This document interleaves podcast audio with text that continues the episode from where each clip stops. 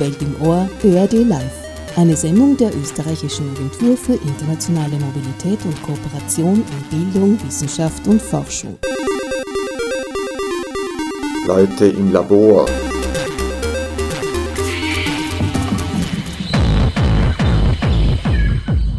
(1999) war für die europäische Hochschullandschaft ein bahnbrechendes Jahr. Im Juni 1999 unterzeichneten Vertreter von 28 europäischen Ländern die sogenannte Bologna-Erklärung. Diese Erklärung sollte künftig eine europaweite Vergleichbarkeit von Studiengängen und Abschlüssen gewährleisten.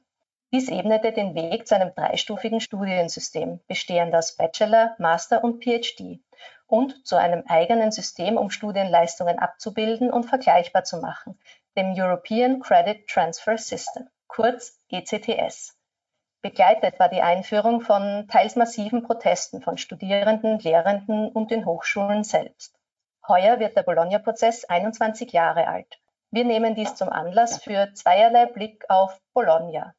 Eingangs wollen wir die letzten 21 Jahre beleuchten, Meilensteine und Hürden genauer unter die Lupe nehmen und darüber sprechen, wo der Bologna-Prozess derzeit steht. Im zweiten Teil der Sendung befassen wir uns mit der Thematik des heurigen Bologna-Tages, der unter dem Titel stand Think Big – institutionelle Lehrstrategien und deren Umsetzung an österreichischen Hochschulen. Ihr hört Welt im Ohr, eine Sendereihe des österreichischen Austauschdienstes. Mein Name ist Doris Obrecht und alle zwei Monate diskutieren meine Gäste mit mir über Themen aus dem Bereich internationale Mobilität und Kooperation in Bildung, Wissenschaft und Forschung. Situationsbedingt habe ich meine Gäste heute ins virtuelle Studio geladen und freue mich, dass Sie sich auf diese ungewöhnliche Situation eingelassen haben. Zu Gast sind Frau Magister Christina Raab. Sie arbeitet seit mehr als zehn Jahren als Bologna-Koordinatorin an der Universität Innsbruck. Sie war also auch schon dabei, als die Universität 2013 das ECDS-Label erhalten hat. Frau Magister Regina Eichner leitet seit 2012 die Bologna Servicestelle im ÖAD. Sie ist Mitglied der österreichischen Bologna Follow-up-Gruppe, gilt als Informationsdrehscheibe für die nationalen Expertinnen und Experten für den europäischen Hochschulraum und für die 85 Bologna-Koordinatorinnen und Koordinatoren an den Hochschulen und Universitätsprofessor Dr. Arthur Mettinger ist unser dritter Gesprächsgast in dieser Runde. Er war von 1999 bis 2011 Vizerektor für Lehre und Internationales an der Universität Wien. Seit 2012 war er Rektor der Fachhochschule Campus Wien und ist heute nach einer gesundheitlichen Berufspause Vizerektor für Lehre. Vielen Dank euch allen, dass ihr die Einladung ins virtuelle Studio angenommen habt. Schönen guten Abend. Guten Abend. Guten Abend. Guten Abend. Arthur, Arthur der Bologna-Prozess startete, wie eingangs erwähnt, 1999 mit der Unterzeichnung der sogenannten Bologna-Erklärung. Was war der ursprüngliche Gedanke hinter dieser Erklärung? Der ursprüngliche Gedanke hinter dieser Erklärung war eigentlich ein äh, europaweit vergleichbares Bildungssystem zu schaffen, mit äh, meiner Erinnerung nach damals zwei Zyklen einem ersten Zyklus, der quasi eine Art Undergraduate-Zyklus sein sollte, und einem zweiten Zyklus, der dann darauf aufbauend ein Graduate-Zyklus sein sollte. Damals war eigentlich von Bachelor und Master noch nicht unbedingt die Rede. Und ich erinnere mich, dass ja Österreich zuerst auch Baccalaureus, Baccalaurea und Magister, Magistra als akademische Grade für den ersten bzw. den zweiten Zyklus vorgesehen hatte. Und äh, Doktorat als dritter Zyklus kam meiner Erinnerung nach eigentlich erst einige Jahre später dazu.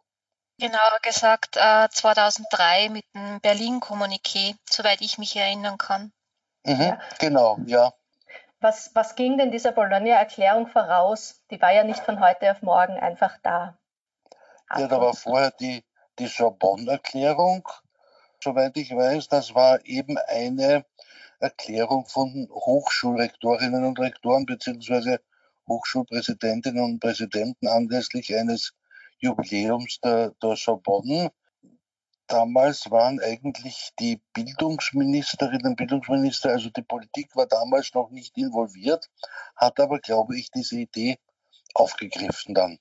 Ja, es war ja wirklich so, dass unter der europäischen EU-Präsidentschaft 1998, die hat ja damals auch äh, Österreich inne gehabt, äh, ja in Baden bei Wien die entsprechenden Dokumente für den Bologna-Prozess, für die Bologna-Erklärung vorbereitet worden. Also so ganz äh, unbeteiligt war Österreich, war Wien da nicht oder Baden in dem Fall. Christina, ich, ich traue es mir zu sagen, du warst damals circa Mitte 20. Hast du die Einführung von Bologna noch als Studentin erlebt? Na, überhaupt rein gar nicht. Hast nicht, nichts davon mitbekommen? Na, das muss ich wohl leider zugeben. Da war ich dann wohl auf dem Ohr und auf dem Auge noch blind. Regina, wie war es bei dir? Du warst damals auch noch Studentin. Ich habe gerade zum Studieren angefangen und das war überhaupt noch nicht am Schirm. Wobei ich dann sagen muss, dass ich 2001, 2002 in Finnland studiert habe auf Erasmus und da hat man schon stärker den Eindruck gehabt, dass die Idee des Bologna-Prozesses und die Idee von ECTS-Credits als Anrechnung ähm, präsenter waren. Drei der großen Themen, die die Bologna-Erklärung, äh, als die Bologna-Erklärung vor über 20 Jahren unterzeichnet wurde, waren nach meiner Recherche die Hochschullehre zu verkürzen, um die Menschen schneller in die Wirtschaft zu bringen oder die Studierenden, die Hochschulbildung, wie, es, wie wir es schon gesagt haben, in Europa vergleichbarer zu machen und auch die Internationalisierung und die internationale Wettbewerbsfähigkeit der Studierenden zu fördern.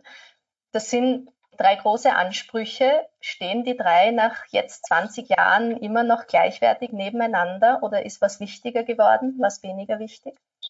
Mhm, das ist eine offen gestanden eine ziemlich schwierige Frage. Ich persönlich würde meinen, dass die drei durchaus noch nebeneinander stehen.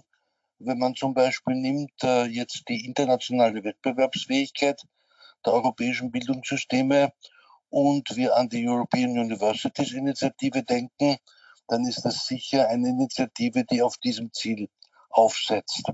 Kannst du diese Initiative kurz erklären, die European also, Universities? Die Initiative geht meines Wissens von Präsident äh, Macron aus, der eigentlich eine schon lange existierende Idee noch einmal aufgegriffen und sozusagen noch einmal einen Spin gegeben hat, dass sich europaweit Hochschulen, Universitäten zu Konsortien zusammenschließen und einerseits gemeinsam Studienprogramme anbieten, aber natürlich auch dann äh, im Endeffekt gemeinsam forschen, um so sozusagen einige äh, Leuchttürme in der europäischen Hochschullandschaft zu bilden.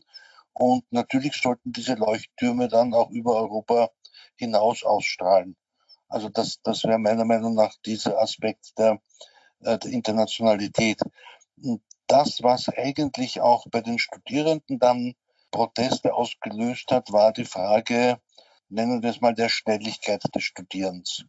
Also Studierende sollten und Absolventinnen sollten eigentlich früher der Wirtschaft zur Verfügung stehen. Das ist eine Idee, die sozusagen äh, da war und auch der Bachelorabschluss als erster akademischer Abschluss war äh, dazu gedacht. Das Stichwort äh, in dem Fall heißt Employability also äh, Beschäftigungsfähigkeit. Ich glaube, dass wir allerdings, wie ich meine, Gott sei Dank, äh, etwas weggekommen sind vor, äh, vor dem großen Wunsch nach, nach Geschwindigkeit und nach Schnelligkeit des Studiums. Und das hängt ein bisschen damit zusammen, dass jedenfalls nach der Definition in Österreich Studien an Universitäten berufsvorbereitend sein sollen und sind und nicht sozusagen berufsausbildend. Da haben wir einen gewissen, einen gewissen Unterschied, einen sogar einen gravierenden Unterschied zwischen den Universitäten und den Fachhochschulen in Österreich. Aber ich denke, dass die, die drei großen Ziele und die drei großen Ideen sind nach wie vor da. Und ich, mich würde interessieren, wie die anderen das sehen. Das würde mich auch interessieren. Ich möchte dem noch eine Frage hintanstellen nämlich bei welchen man erfolgreich war und welche nicht ganz so geglückt sind. Christina, ich gebe dir das Wort und auch gleich die Frage als Zusatzfrage weiter. Also ja, also ich, ich würde dann schon ganz gerne mal den Bologna-Prozess ein bisschen aus der Schusslinie nehmen, weil ja eigentlich äh, in Österreich zumindest 1998 nach meinem Wissen der Minister Einem, glaube ich, war, war das, das Weißbuch zur Hochschulbildung in Österreich äh, vorgestellt wurde. Und das sprach von einer Studienzeitverkürzung wer es noch äh, sich äh, erinnern kann. Äh, ich glaube, die Rektorenkonferenz, jetzt UNICO, hat ja damals auch noch die, äh, diese hochschulpolitische Grundsatzforderung aufgestellt gehabt. Dieses Papier sprach auch von einer äh, Verkürzung der Studienzeit. Der Bologna-Prozess an und für sich sprach immer nur von Bandbreiten von bis für Bachelor und für Masterstudien. Dass hier dann in späterer Folge des UG, zumindest beim Bachelor, das auf eine genaue kürzere Studienzeit eingegrenzt hat, ist eigentlich eine Einschränkung, die der österreichische Gesetzgeber gemacht hat wo er allerdings nicht alleine war, das muss man auch sagen, auch im internationalen Vergleich nicht alleine war. Aber alle haben auch gesprochen von einer Neuorganisation der Lehre. Und das ist ein wesentliches Ziel, denke ich, im Rahmen des Bologna-Prozesses, das man ganz gerne so ein bisschen aus den Augen verliert, weil es geht ja hier bei dieser Neuorganisation äh, der Lehre darum, die Studierenden wieder mehr in den Fokus zu rücken was ja durchaus auch mit den weiteren Zielen zu tun hat, nämlich äh, mit der Förderung des lebenslangen Lernens und mit der qualitätsgesicherten Durchlässigkeit.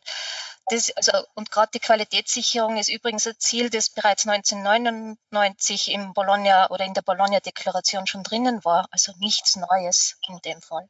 Aus deiner Sicht jetzt, welche dieser drei großen Säulen, wo war man denn besonders erfolgreich und wo muss man nachbessern? Oder kann man das so überhaupt nicht sagen? Naja, Form follows Function. Gell? Ich glaube, man kann es nicht wirklich sagen. Ähm, ich denke, die formalen Umsetzungen, die sind gelungen. Und jetzt muss aber wirklich an den eigentlichen Zielen gearbeitet werden. Dass das auch nach so vielen Jahren Bologna-Prozess immer noch schwer fällt, äh, ist aber nicht weiter verwunderlich, weil das ja wirklich ein Paradigmenshift ist. Also es geht ja da wirklich darum, die, die Lehre neu zu denken äh, und gemeinsam auf einer europäischen Ebene, das ist auch ein Gedankengut, das der, der Arthur ja schon erwähnt hat, also diese europäische Dimension der, der Hochschulbildung auf diese Ebene zu heben, ist ja wirklich ähm, eine große Leistung von den Institutionen, aber auch von den einzelnen Lehrenden.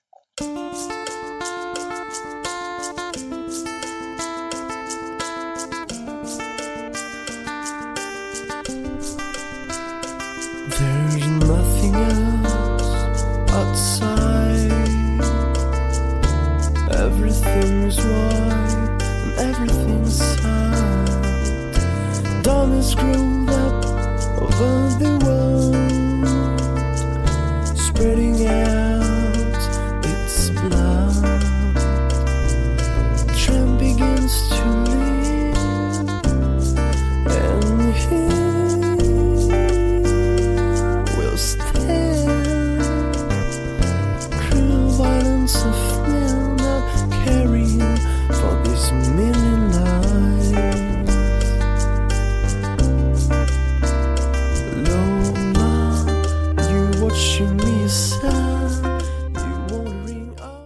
Regine, es ist insbesondere der Punkt der Vergleichbarkeit im europäischen Hochschulraum.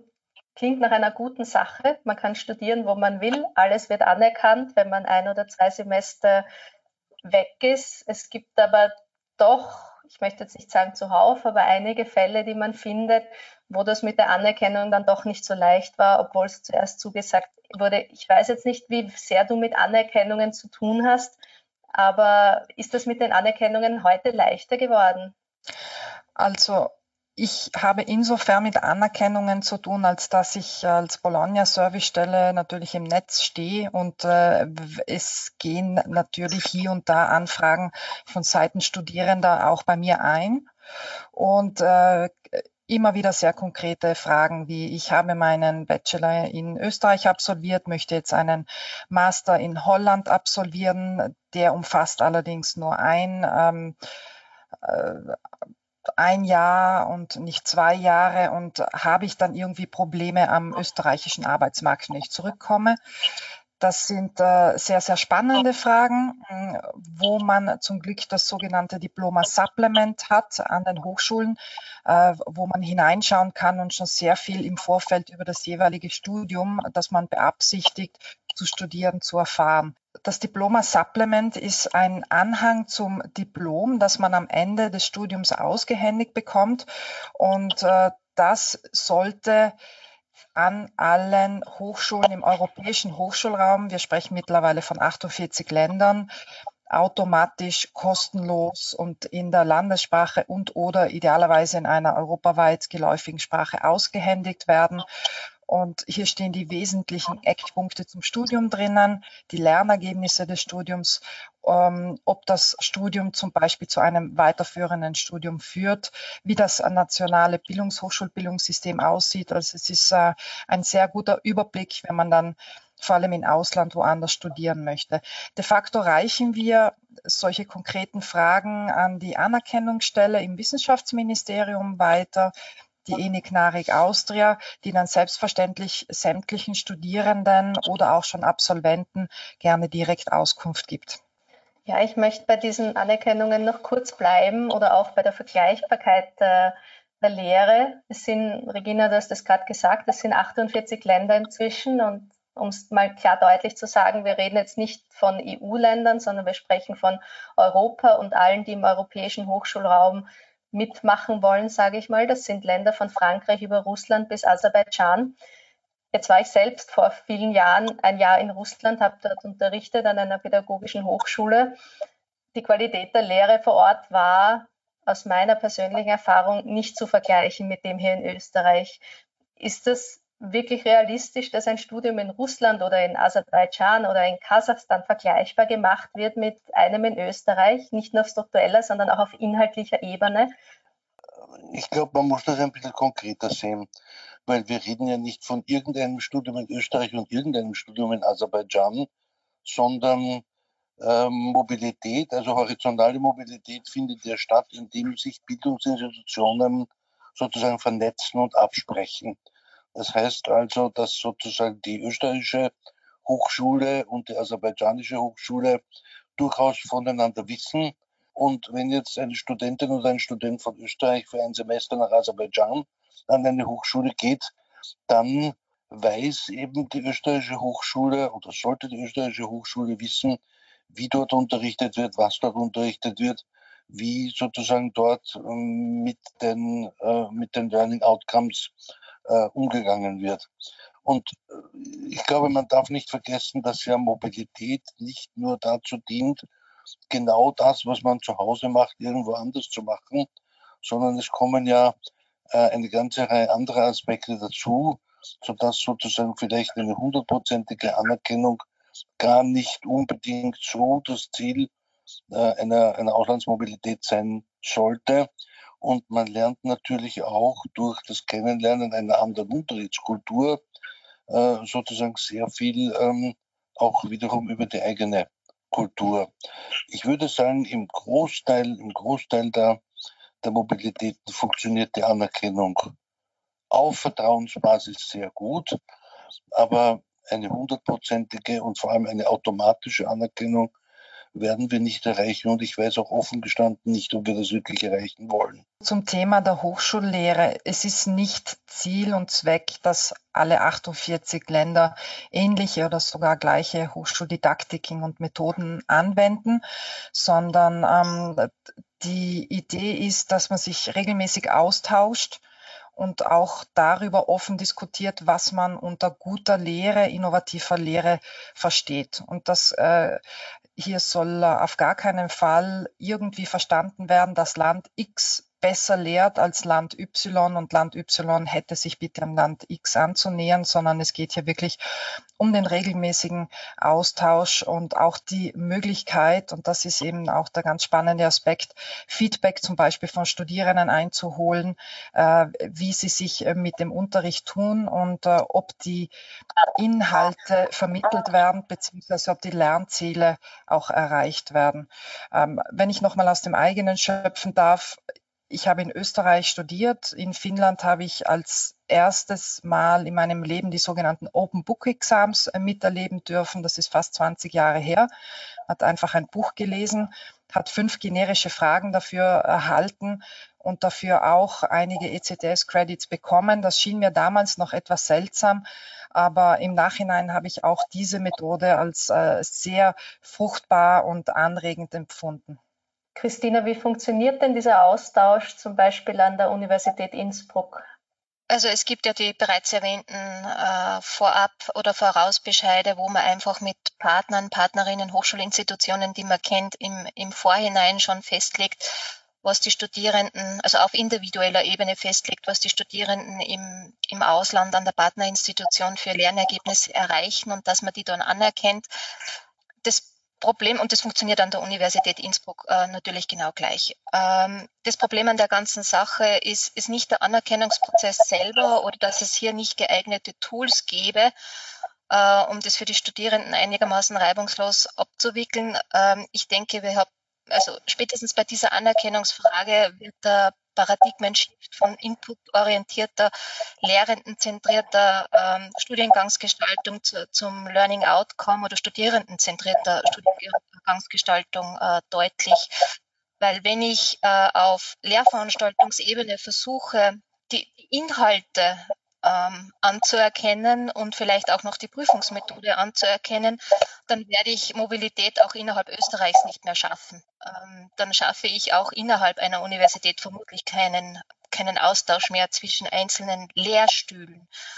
Und das ist eigentlich so auch ein bisschen die, der Kern des Bologna-Prozesses, dass man hier wirklich, äh, Arthur und, und ähm, Regina haben Sie schon gesagt, von der Studierendenzentrierung beziehungsweise von den Lernergebnissen, äh, den Lernzielen spricht. Wenn hier die Lernergebnisse, die Lernziele anerkannt werden, also die Dinge, die die Studierenden nach einem bestimmten Lernprozess dann wirklich vorweisen können, dann kann ich auch sagen, ob dieses Lernergebnis, das erreicht wurde, zu dem Lernergebnis, das ich an der eigenen Hochschule versuche zu erreichen, so wesentlich abweicht, dass ich es nicht mehr anerkennen kann oder eben doch. Und der Ansatz, das ist ein bisschen der Paradigmen-Shift äh, und da ist es auch jetzt noch, doch einige Zeit nach 1999 immer noch eine Herausforderung für allen, äh, an, diesem, an diesem doch geänderten Ansatz äh, zu arbeiten. Und man muss auch ganz ehrlich sagen, dass insbesondere im Bereich der, der öffentlichen Universitäten das, äh, also das Universitätsgesetz hier durchaus äh, ein bisschen ein Verbesserungspotenzial hat. Was sind denn so die Voraussetzungen, dass ein Staat in den europäischen Hochschulraum aufgenommen wird? Das Land schreibt eine Bewerbung. Ähm, es gibt das äh, BFUG Sekretariat, also das ist das Sekretariat der sogenannten Bologna Follow-up-Gruppe. Ähm, da gibt es eine Webseite, die für jeder Mann und jeder Frau einsehbar ist. Also die heißt im Englischen European Higher Education Area.info. Und dort wird auch das sogenannte Bewerbungsverfahren ganz klar äh, gezeichnet. Und man stellt ein, äh, einen Antrag, man bewirbt sich und es gibt sozusagen alle drei Jahre die Möglichkeit, dass man als Land aufgenommen wird. Also es äh, wird in Kürze wieder ein ministerielles Treffen stattfinden aller 48 Länder das findet am 21. 22. November statt. Und ja, ich möchte die Katze nicht aus dem Sack lassen, aber es wird wieder ein neuer Start dazugenommen werden, äh, was uns sehr freut. Ein ganz, ganz kleiner, mehr möchte ich noch nicht sagen. Und auf jeden Fall äh, gibt es hier bestimmte Parameter sehr genau zu erfüllen, die dann ähm, eben äh, überwacht, kontrolliert und überprüft werden, also wie zum Beispiel, wie die Qualitätssicherung funktioniert, äh, wie die grundlegenden Aspekte des Bologna-Prozesses eingehalten werden zum Thema Mobilität, Anerkennung und so weiter, ähm, ob Studierende auch in den gesamten Prozessen mit eingebunden werden und äh, wenn dies positiv betrachtet wird, dann ähm, hat dieses Land große Chancen. Man muss sagen, momentan, und das ist eine ganz große Herausforderung, wenn ein Land einmal drinnen ist, kann es sozusagen nur mal schwer herausgekickt werden. Und es gibt durchaus Länder, die ähm, nicht alle Parameter zu 100 Prozent erfüllen, die aber aus politischen Gründen äh, unbedingt mit aufgenommen werden mussten weil sie schon von äh, allen anderen Ländern umzingelt waren, die bereits Mitglied des europäischen Hochschulraums waren. Und um hier einen sogenannten Brain Drain zu vermindern, äh, hat man geschaut, dass dieses Land eben dabei bleibt, sprich, dass die Studierenden, die Absolventen und die Forscher nicht in die Nachbarländer abwandern. Ja, das hat meine nächste Frage ein bisschen vorweggenommen, dass meiner Recherche nach ja auch die Freiheit der Wissenschaft und der Lehre ein wichtiges Kriterium bei Bologna ist und es da durchaus Länder gibt, wo das nicht ganz so gewährleistet ist. Ungarn zum Beispiel. Also ein Land kann nicht wieder rausgeworfen werden, wenn es mal unterschrieben hat. Also Ungarn äh, gehört natürlich bis zu einem bestimmten Punkt auch dazu. Was man bei Ungarn sagen muss, das finde ich äh, besonders spannend, bei internationalen Bildungsmessen hat Ungarn immer den größten Stand. Also sie, äh, hier, hier lebt eine, eine Parallelwelt zwischen dem Hochschulwesen an und für sich und der Politik. Äh, ein, ein Land, äh, wo es wirklich sehr große Probleme gibt. Und das ist kein Geheimnis, ist Weißrussland. Also das wurde für mehrere Jahre begleitet. Und äh, auch hier stehen wir noch vor ganz, ganz großen Problemen und Herausforderungen, insbesondere was die Redefreiheit des Hochschulpersonals und der Studierenden anbelangt.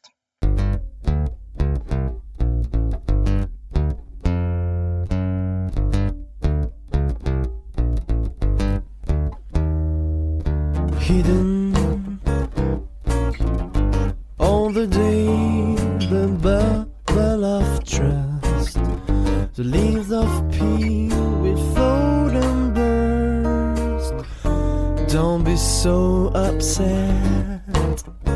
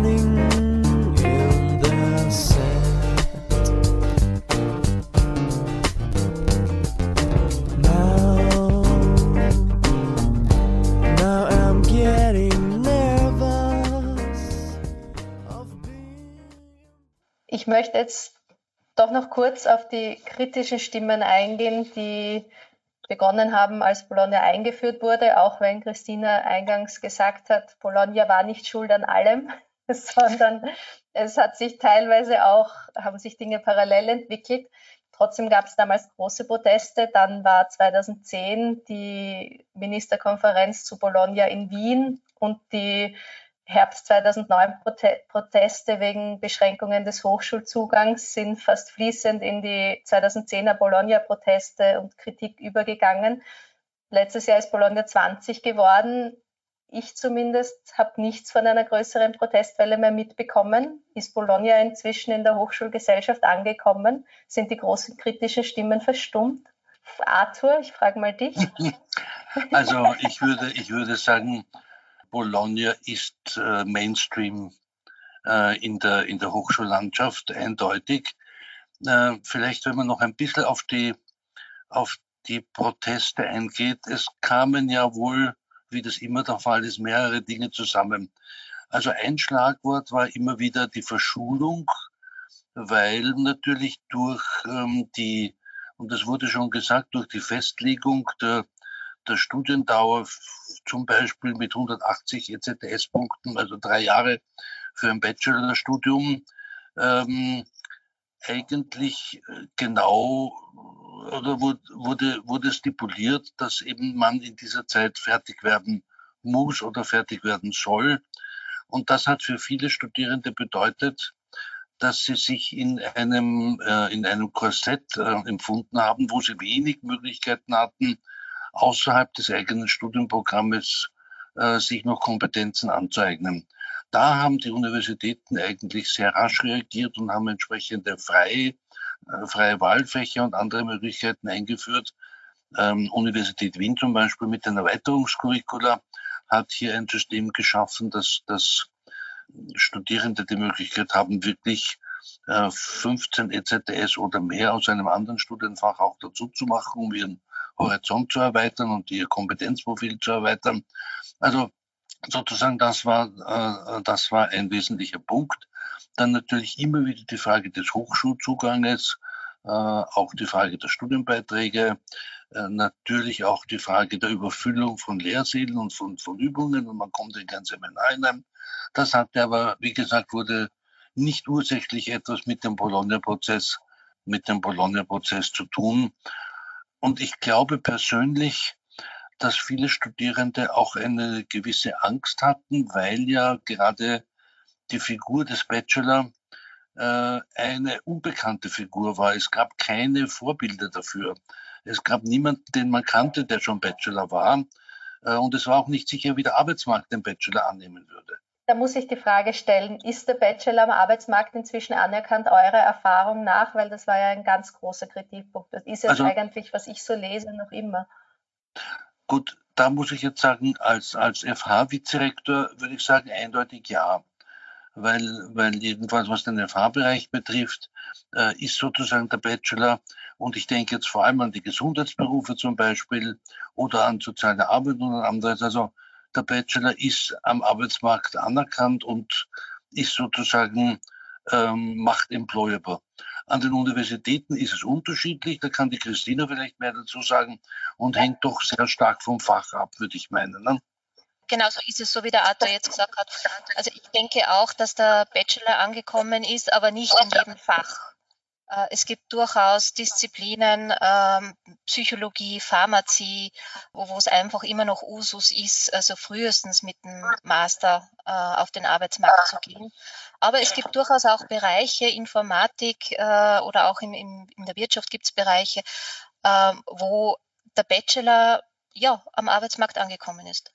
Sind das Fächer, wo der Bachelor einfach nicht ausreicht an Wissen, das vermittelt werden kann?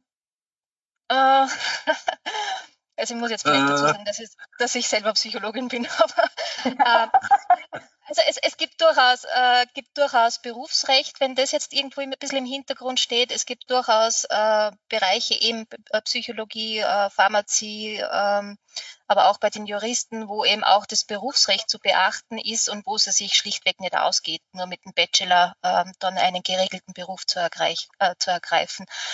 Ähm, aber wenn jetzt nochmal die Frage kommt, äh, geht sich's mit dem Wissen nicht aus? Ähm, das war ja auch etwas, der Arthur hat es ja schon erwähnt, der, der Bachelor ist berufsvorbereitend äh, und hat jetzt nicht die Aufgabe, dass er jetzt alles praktisch äh, schon leistet oder die, ja, oder die Absolventin dann alles schon kann. Und das ist auch etwas, was man bei der erst äh, curricular gesehen bei der Ersterstellung dieser Studien falsch verstanden hat. Man hat ja wirklich versucht, ähm, in diese Bachelor das komplette vorhergehende Diplomstudium reinzuquetschen äh, und dann, weil eben auch die, Regel, äh, die Reglementierung vom Uni-StG weggeblieben ist, hat man dann auch noch versucht, äh, jedes einzelnen äh, Lehrfach, jeden einzelnen Lehrstuhl noch reinzuquetschen in diesen Bachelor. Und da war der Vorwurf, der Verschulung, das war noch an die Konsequenz, die Überfüllung durchaus gerechtfertigt. Aber so wie der Arthur schon gesagt hat, man hat dann relativ schnell reagiert und ist auch immer noch dabei, hier zu reagieren. Und weil du gesagt hast, es sich nicht ausgeht, ähm, der Bachelor ist ja auf sechs Semester, ist Mindeststudiendauer, das ist angestrebte Studiendauer. Geht, mhm. geht sich das aus? Nicht in jedem Fach nicht in jedem Fach. Es gibt durchaus auch die Möglichkeit, dass wenn es sich in bestimmten Bereichen nicht ausgeht, Lehramt ist ein Beispiel, äh, dass das Bachelor 240 Credits hat und nicht 180. Also das ist durchaus die Möglichkeit. Diese Möglichkeit äh, hat äh, der Gesetzgeber allerdings erst später eingesehen, dass man da mhm. ein bisschen flexibler sein muss. Ja. Wobei man vielleicht auch ähm, dazu sagen müsste, dass ja die, die Umstellung auf die Bologna Studienarchitektur in Österreich immer unter der Prämisse der Kostenneutralität gemacht wurde, ja. Und das hat, wenn man also so wie ich damit beschäftigt war, die Kolleginnen und Kollegen eigentlich überzeugen zu wollen, dass das ein interessantes System ist, das war schon verdammt schwer, den Leuten klarzumachen, dass sozusagen mit demselben Geld, womit man ein vierjähriges Diplomstudium bespielt, man auf einmal drei plus zwei bespielen soll. Also das, das darf man ja in der Umsetzung äh, nicht vergessen, dass das, glaube ich, schon äh, einerseits dazu geführt hat, dass man vielfach versucht hat, in den Bachelor alles aus dem Diplomstudium hineinzustopfen.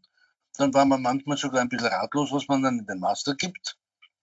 Oder man hat es umgekehrt gemacht und hat gesagt, okay, ähm, wollen wir eigentlich mehr erreichen an Kompetenzen als im derzeitigen Diplomstudium, dann ist es manchmal dazu gekommen, dass man viele Pläne hatte, aber das hat sich nicht finanzieren lassen. Also die, die Umsetzung war durchaus nicht so glatt, wie es vielleicht jetzt äh, in der Rückschau aussieht. Ich möchte noch auch ganz kurz auf das Thema der Proteste zurückkommen ähm, mit Blick auf die Studierenden. Also wie funktioniert der Bologna-Prozess? Es gibt die 48 Länder, die sich äh, in Arbeitsgruppen zusammensetzen für mehrere Jahre hinweg und mit einem bestimmten Thema auseinandersetzen. Und man muss auch sagen, dass hier die Dachverbände eine sehr, sehr große Rolle spielen. Äh, es gibt zum Beispiel den Dachverband der Studierendenvertretungen, die, das ist die ESO, European Students Union, oder auch die EUA, die European Universities Association. Und ich möchte an dieser Stelle betonen, dass diese Dachverbände einen massiv großen Einfluss auf den Bologna-Prozess mittlerweile haben. Also gerade die Studierendenvertretungen schreiben an den wichtigen Papieren sehr stark mit. Und das sieht man auch ganz klar in den Produkten in den jeweiligen Bologna-Kommuniqués, dass die Studierendenzentrierung sehr präsent ist, dass äh, innovatives Lehren, innovative Lehre ganz massiv eingefordert werden oder auch das Thema der, der Inklusion, also die, die Möglichkeit, dass Studierende, egal welches Background, welchen Background sie haben, auch ihr Studium gut absolvieren können. Und äh, da muss man auch sagen, in Österreich sind deswegen die Proteste gerade auf Ebene der Studierendenvertretungen mittlerweile äh, ziemlich veräppt, weil sie sehr gut wissen, wie sie diese Papiere für sich verwenden können. Bei Hochschulangestellten ist es vielleicht nicht immer so, aber als politisches Papier ist es auf jeden Fall sehr, sehr hilfreich geworden mittlerweile. Regina, ich möchte gleich bei dir bleiben. Wir haben vorher gesagt, dass die Mobilität im Studium zu fördern und das Studium generell zu internationalisieren, ist eine der Säulen von Bologna, des Bologna-Prozesses. Kann man nach über 20 Jahren Bilanz ziehen und sagen, dass das geglückt ist? Sind die Mobilitäten kontinuierlich gestiegen? Sind die Studien internationaler geworden? Ähm, wenn man einen Blick auf Österreich wirft, kann man sagen, dass die Mobilitäten sehr stark gestiegen sind. Also es gab da eine Kennzahl von 20 Prozent aller Studierenden sollten irgendwann einmal äh, mobil sein. Äh, diese Zahl ist in Österreich schon relativ früh erreicht worden. Und äh, auch die äh, Studien sind insgesamt sehr international. Jetzt muss man natürlich einen zweiten Blick auf die eigentlichen Zahlen werfen. Warum sind wir so international? Wir haben sehr viele Studierende aus dem Nachbarland Deutschland. Und das heißt, dass wir in den Statistiken auf den ersten Blick immer als, als Vorzeigeland weltweit fast dastehen. Aber das ist nun mal so bedingt durch die äh, gemeinsame Sprache und durch unser Aufnahmeverfahren sind wir natürlich ein äußerst attraktives Land für Deutschland. Ähm, das gilt natürlich auch für andere angrenzende Länder äh, zu Deutschland. Mobilität insgesamt weltweit muss man sagen, grundelt noch dahin auf der zwei bis drei Prozent Marke. Ähm, also da ist leider nicht so viel weitergegangen, wie man es sich erwünscht hätte. Also man muss dann sich wirklich jedes Land einzeln anschauen und gerade in so schwierigen Zeiten wie jetzt gerade mit Covid-19 kann man natürlich von niemandem verlangen, dass eine Studierende oder ein Hochschulangestellter oder ein Forschender mobil wird. Und hier kommt natürlich das Idee, die Idee der Internationalisierung der Hochschule umso mehr zum Tragen, wobei es hier natürlich auch notwendig ist, über darüber zu diskutieren, was heißt es für eine Hochschule international zu sein. Es reicht nicht, dass ein Studium auf Englisch angeboten wird, sondern dass man wirklich den eigenen Hochschulangestellten oder den eigenen Studierenden es ermöglicht, Erfahrungen zu sammeln, die ähm, in der interkulturellen Kompetenzen liegen. Oder ich zitiere hier immer gerne Professor Elspeth Jones, das sogenannte Experiencing the Otherness, das andere kennenzulernen. Und auch hier gibt es zahlreiche Möglichkeiten, das in, in die Lehre mit einbinden zu lassen. Ich glaube, dass wir sozusagen bei den, bei den Mobilitätszahlen äh, durchaus zwischen den Ebenen unterscheiden müssen. Das eine ist eben diese sogenannte horizontale Mobilität innerhalb eines Zyklus. Und das zweite ist die vertikale Mobilität. Und nach meiner Beobachtung, aber ich kann es jetzt nicht mit Zahlen belegen, gibt es immer mehr Studierende, die zum Beispiel ihr Masterstudium nicht an derselben Hochschule machen, wie dort, wo sie ihr Bachelorstudium gemacht haben. Und wir haben durch die Studienarchitektur eigentlich erreicht, dass wir eine Fülle von Masterstudien europaweit bekommen haben, die nicht notwendigerweise nur die Fortsetzung eines bestimmten Bachelorstudiums sind, sondern die sozusagen durchaus viel stärker interdisziplinäre Ansätze haben, ähm, als wir das vor Bologna hatten. Also das würde ich sagen, ist im, im Zusammenhang mit der Internationalisierung eine meines Erachtens sehr, sehr positive Entwicklung, die eben für Kooperation zwischen Hochschulen auf verschiedenen Ebenen und in verschiedenen Bereichen äh, spricht zu dem, was der Arthur jetzt noch ergänzt hat, möchte ich dann einen weiteren Aspekt noch hinzufügen. Es ist ja auch die Studierendenschaft, die sich verändert. Wenn man sich jetzt anschaut, äh, wie oder wer unsere Studierenden sind, sind es ja Gott sei Dank lange nicht mehr Akademikerkinder. Es sind auch Studierende, die First Generation sind. Pardon. Es sind Studierende, die vielleicht aus sogar bildungsferneren äh, Elternhäusern kommen und für die es eigentlich schon eine Leistung ist, überhaupt zu studieren. Das ist auch super und gut so. Ähm, aber für diese Gruppen, die ja hoffentlich mehr werden, muss man sich auch andere alternative Formen zur Mobilität überlegen. Es ist, glaube ich, uns allen klar, dass Mobilität eine, eine Königsdisziplin ist, dass das toll ist, wenn Studierende ins Ausland können. Ähm, es ist aber so mit Betreuungspflichten, mit beruflichen Verpflichtungen, überlegt man sich als dieser Studierender sehr, sehr gut, ob man ein ganzes Semester weg kann, äh, wer einem ein ganzes Semester lang die Wohnung bezahlt. Und insofern ist es auch, wenn wir gerade über innovative Lehr- und Lernformen äh, nachdenken, auch ein europäischer Gedanke darüber nachzudenken, Blended Formen, äh, Blended Mobility-Formen zu machen oder auch kürzere Mobilitätsformen zu machen. Und das sind solche Initiativen, wie es der ATA ganz am Beginn äh, schon gesagt hat, also gerade diese European Universities, ähm, unglaublicher Boost für diesen Gedanken. Und ich, ich verspreche mir von diesen Initiativen dann doch schon zur, für die Internationalisierung, nicht alleine nur für die Mobilität, sondern für die Internationalisierung neue Impulse. Regina, du wolltest auch noch was ergänzen zu dem Thema. Ja, zu Mobilitäten wollte ich noch mal sagen, dass äh, wir uns natürlich auch sehr stark bemühen, dass Studierende oder eben auch Hochschulangestellte, Lehrende, äh, Forscherinnen ins Ausland gehen und hier dann durchaus gerne neue Länder erkunden. Also wir wissen von unseren Daten her, dass es sehr klassische Destinationen gibt. Die sind im unmittelbaren äh, Nachbarraum oder auch bei Studierenden ist tatsächlich Spanien immer noch sehr beliebt. Aber wir, wir arbeiten äh, sehr hart und intensiv daran, dass zum Beispiel mehr Studierende oder eben Hochschulangestellte ähm, an den Westbalkan fahren, ähm, nach Kroatien, Slowenien oder eben gerade auch nach Russland, äh, wo es dann durchaus sehr, sehr gute Universitäten, Hochschulen gibt, um hier eventuelle Vorbehalte abzubauen. Wichtig ist es dann auch äh, für uns, dass die Erfahrungen weitergeteilt werden. Also sei es von den Studierenden, dass man ein entsprechendes Feedback erhält, wie auch wenn ein Lehrender, eine Lehrende ins Ausland geht, dass die Erfahrungen an der eigenen Hochschule dann weitergeleitet und weitergetragen werden. Und ein letzter Aspekt, den ich hier unbedingt aufgreifen möchte, ist, dass wir momentan, und das sagt auch das, äh, das nächste Kommuniqué, sehr stark daran arbeiten werden, dass gerade Lehramtsstudierende oder Studierenden seitens der pädagogischen Hochschulen äh, noch mehr gefördert werden sollten, ins Ausland zu gehen, um eben interkulturelle Erfahrungen zu machen oder auch andere didaktische Ansätze kennenzulernen. Also hier wissen wir von den Daten, dass wir hier noch ein bisschen Aufholbedarf haben.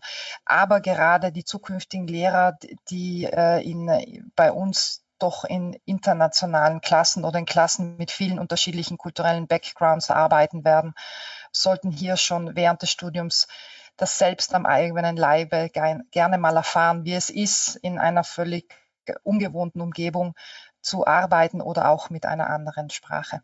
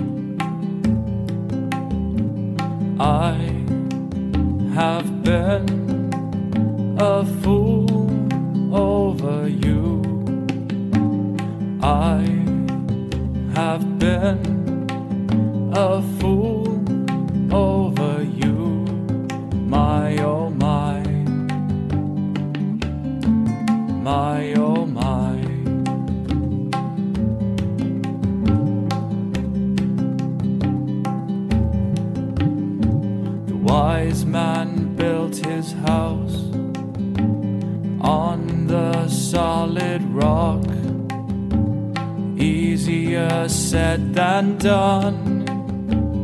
Easier said than done.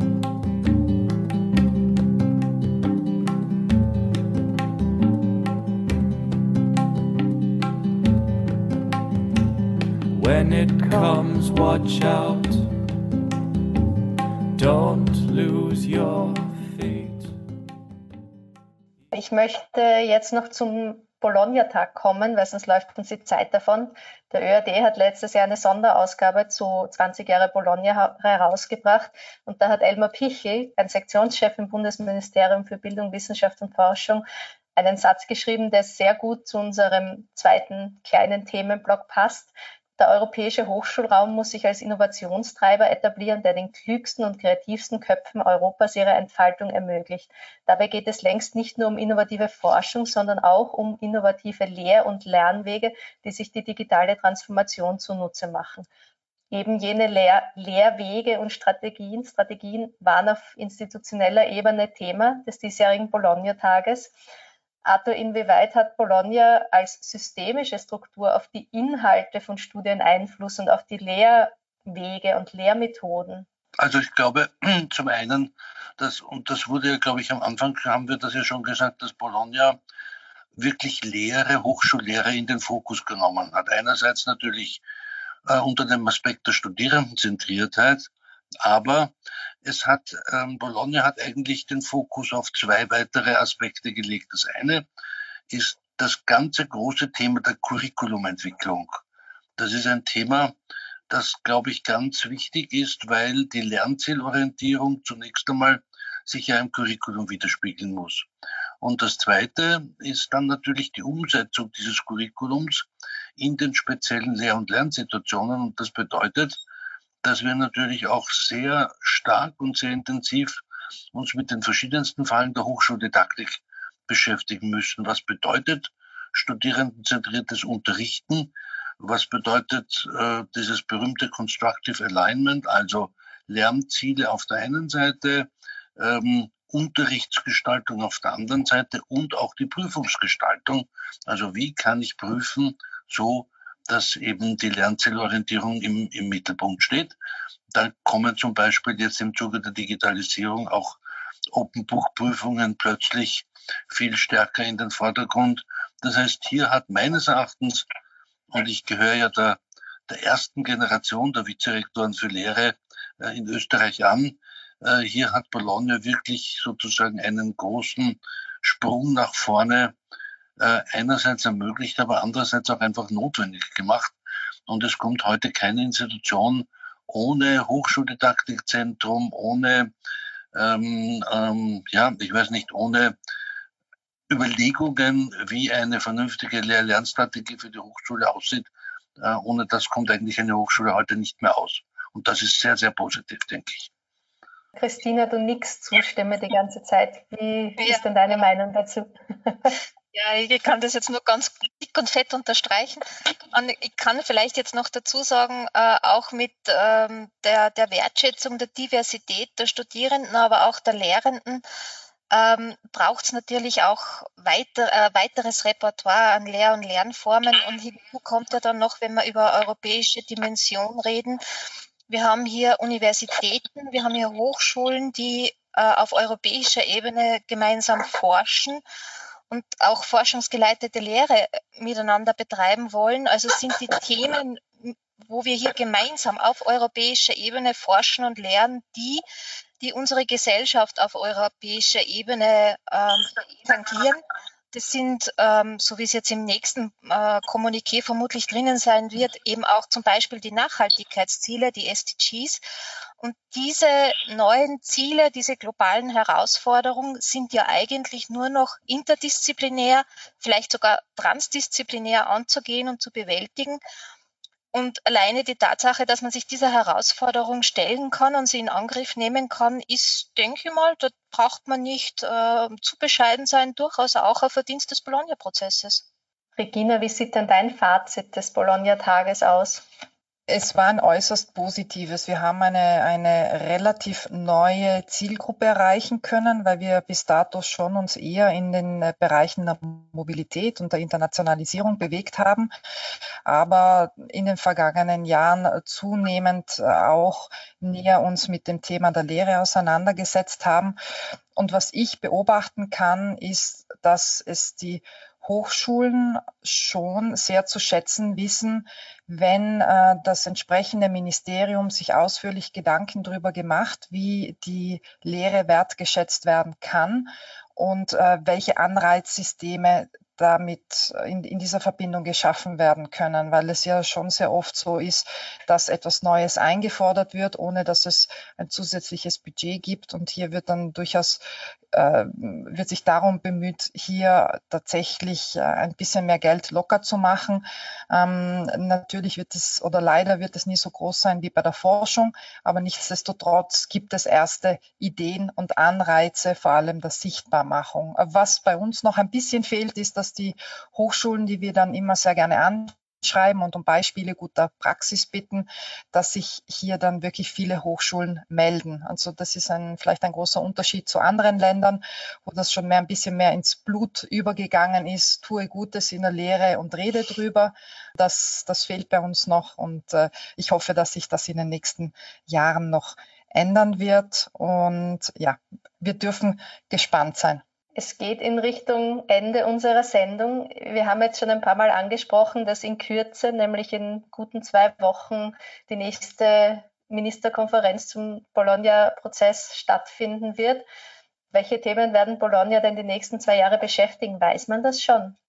Ja, man weiß es im Groben schon. Also diese ähm, sogenannten Drafts, Entwürfe zum nächsten Bologna-Kommuniqué, die sind auch äh, immer öffentlich einsehbar. Es kann aber dann immer noch ganz große Überraschungen am betreffenden Tag geben. Also wir können uns dann noch gerne überraschen lassen, aber ich möchte klar herausgreifen, dass das Thema der, der Kooperation ein ganz wichtiges sein wird, also Kooperation zwischen den Hochschulen, aber auch zwischen den Ländern. Das finde ich immer sehr, sehr spannend, wenn sich Bildungsministerien miteinander austauschen, wie sie die äh, Hochschulentwicklung insgesamt vorantreiben möchten. Und äh, dann wird es das Thema der ähm, sozialen Dimension noch vertiefter geben, also das Thema der Inklusion. Wie schaffen wir es, Studierende einzubinden, Studierende aus unterschiedlichen gesellschaftlichen Ebenen oder mit unterschiedlichen Backgrounds. Was man auf keinen Fall äh, übersehen darf, ist das Thema der Digitalisierung, der digitalen Transformation und was das mit den Hochschulen macht und wie es die Hochschulen positiv für sich verwenden können.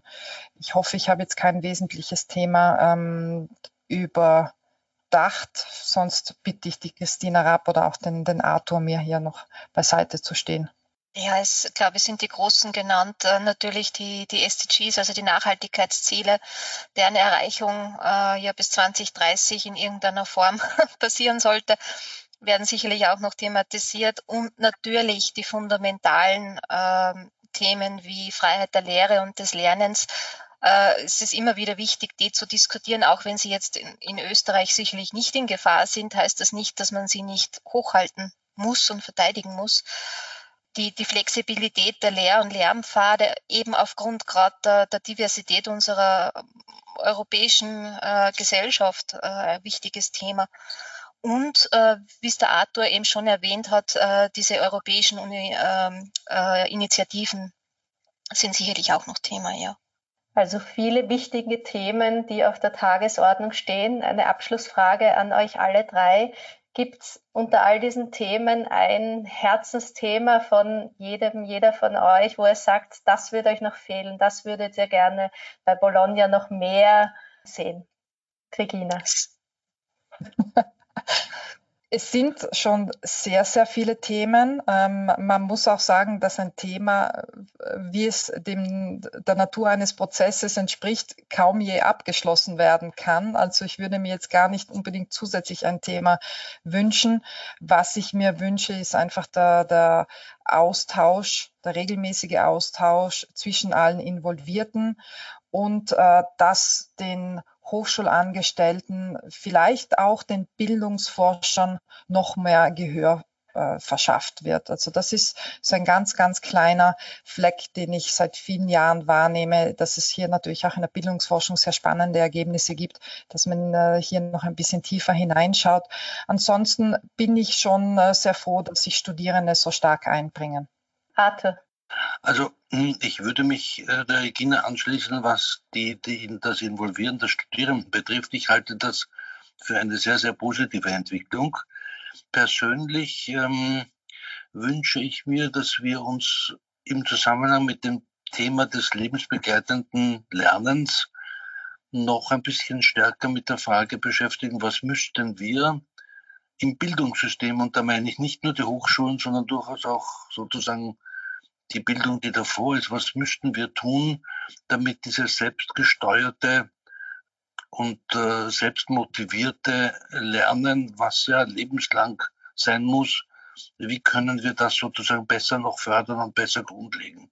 Und was müssten wir als Bildungsinstitutionen äh, eigentlich tun? Und das, glaube ich, wird einfach für die Zukunft der Bildung essentiell werden. Und da würde ich mir wünschen, dass wir das im Zuge von Bologna vielleicht noch ein bisschen stärker beleuchten. Christina. Jetzt bleibt ja für mich nicht mal viel übrig. Ähm, es, es, es, ist eingangs vielleicht kurz mal angeteasert worden. Es, es, ist immer die, die Lehre so ein bisschen das Stiefkind der Forschung. Und da würde man vielleicht auch mal einen, einen Wechsel wünschen im Sinne von die Wertigkeit der Lehre nochmal etwas transparenter zu machen und durchaus auch mal mit finanziellen Mitteln äh, etwas mehr zu unterstützen. Obwohl ich vielleicht dazu sagen kann, da ist schon jetzt viel im, im, äh, in Bewegung, doch. Und was die Regina eben gesagt hat, es sind, glaube ich, über 39 Aktionslinien im Bologna-Prozess und ich glaube, man kann alle so seine Wünsche unter einer oder einer anderen Aktionslinie äh, subsumieren. Äh, aber ich glaube doch, das ist ein Prozess und insofern passt es gut so. Regina Eichner, Christina Raab, Arthur Mettinger, ich danke euch ganz herzlich, dass ihr euch die Zeit genommen habt, in mein virtuelles Studio zu kommen. Vielen Dank auch an unsere Hörerinnen und Hörer fürs Einschalten. Das war Welt im Ohr, eine Sendereihe des ÖRD, der österreichischen Agentur für internationale Mobilität und Kooperation in Bildung, Wissenschaft und Forschung. Wir freuen uns, wenn ihr in zwei Wochen wieder einschaltet, Freitagabend 20 Uhr, wie immer auf ORF O1 Campus.